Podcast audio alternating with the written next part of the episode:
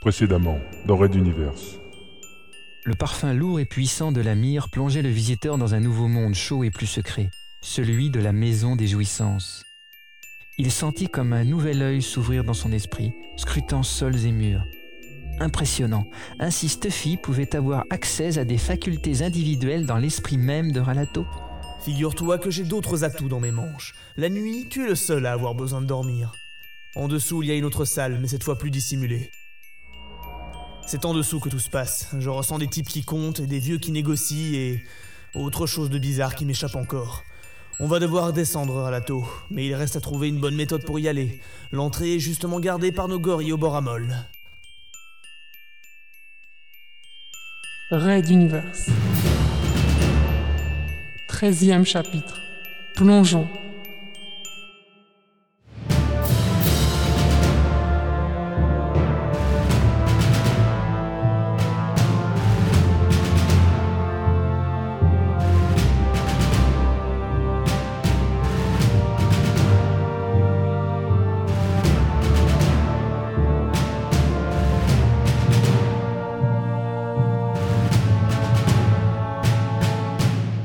Treizième épisode.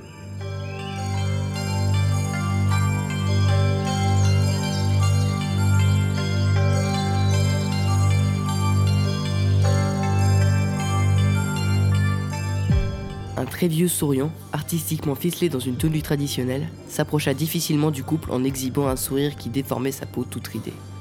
Il portait son âge avancé dans toutes ses douloureuses articulations.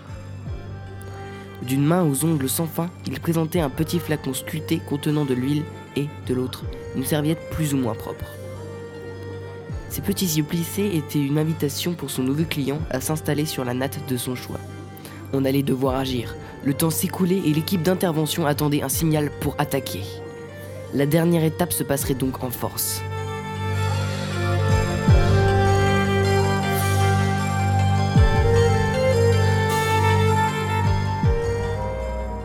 Les deux types, il y a une place libre. Je m'occupe de celui de gauche. souffla Stuffy. Désignant quelques ustensiles divers sur un présentoir, Ralato éloigna l'hôtesse tout en suivant docilement le petit vieux. Devant la natte vide, il enleva sa veste et fit mine de la tendre négligemment au garde de droite.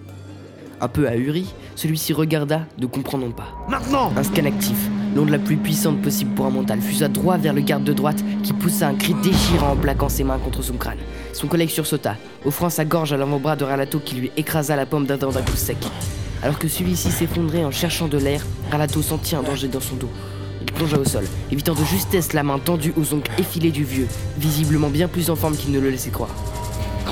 Fais vite Je ne vais pas pouvoir tenir l'autre très longtemps te fit envoyer une onde d'attaque, la seule capable de percer les défenses d'un individu sous bras molle. Mais cela demandait une énergie considérable. Finissons-en donc vite. Il accompagna le coup suivant du petit vieux en lui enroulant la main dans sa veste, comme pour se protéger d'un serpent. Le déstabilisant, il se propulsa contre le second garde, lui plongeant la seconde main, aux ongles probablement empoisonnés, dans le torse.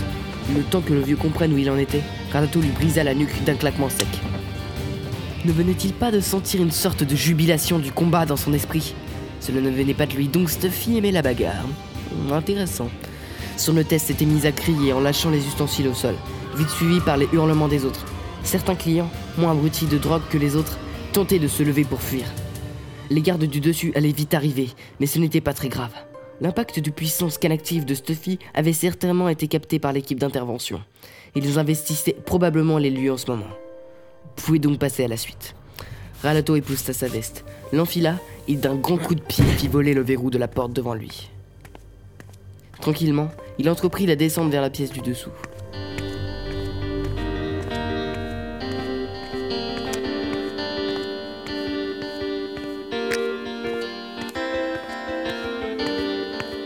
Le lieu était assez haut, les murs dégradés lézardés, un crépi préhistorique s'y décollait par plaques, trompant une semi-obscurité d'illusions fantomatiques.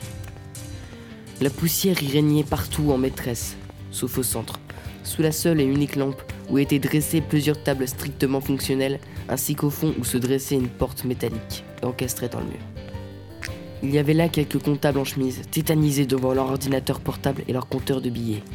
Deux ou trois assistants entassant des dossiers ou roulant des barils de nuages de miel, et surtout, trois ancêtres souriants, aux moins folkloriques que le petit vieux à l'étage, mais qui gardait un œil d'expert sur les travaux des autres.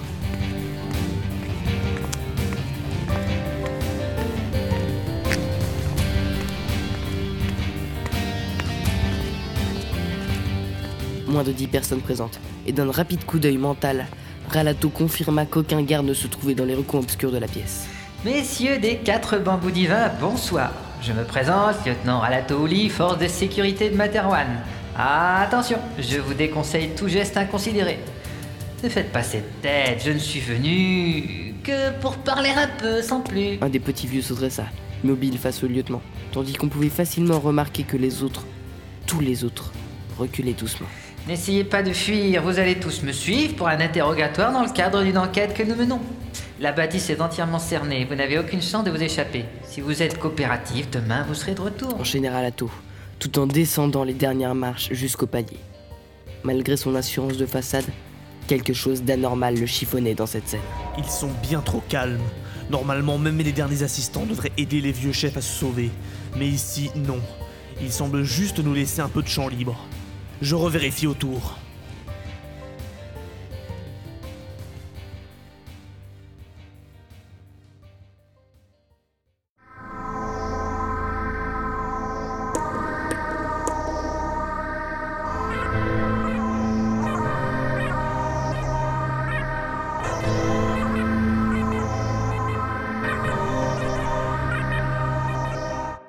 Raid d'univers à suivre.